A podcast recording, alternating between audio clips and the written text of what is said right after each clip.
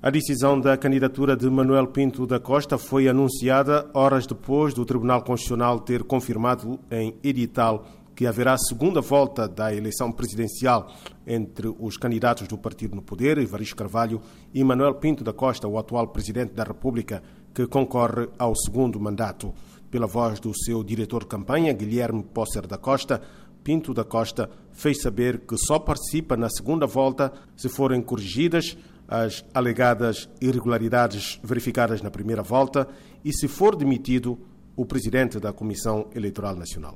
A candidatura do Dr. Manuel Pinto da Costa constata não haver condições objetivas e subjetivas para participar no pleito eleitoral sem que sejam removidos todos os obstáculos acima referidos, nomeadamente a destituição da atual Comissão Eleitoral, por essa estar a prestar um muito mau serviço à nação e restabelecidas todas as condições legais que garantam que as eleições sejam verdadeiramente livres, justas e transparentes, como sucede nos Estados de Direito Democrático.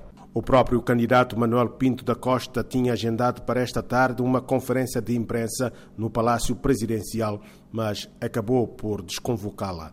Por outro lado, a candidata Maria das Neves, afastada da corrida nesta segunda volta, também disse esta manhã em conferência de imprensa que não há condições para a realização da segunda volta e insiste na anulação das eleições. Eu julgo que o processo está completamente viciado.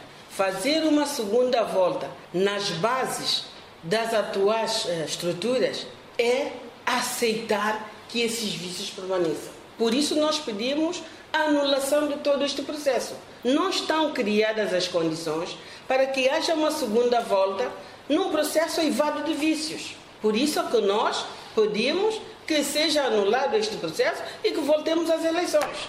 Os dois partidos políticos que apoiaram a candidatura de Maria das Neves na primeira volta, o MLSTP-PSD e o MDF-MPL, também em conferência de imprensa, exigem igualmente a dimissão do presidente da Comissão Eleitoral Nacional por alegadas irregularidades durante o processo eleitoral.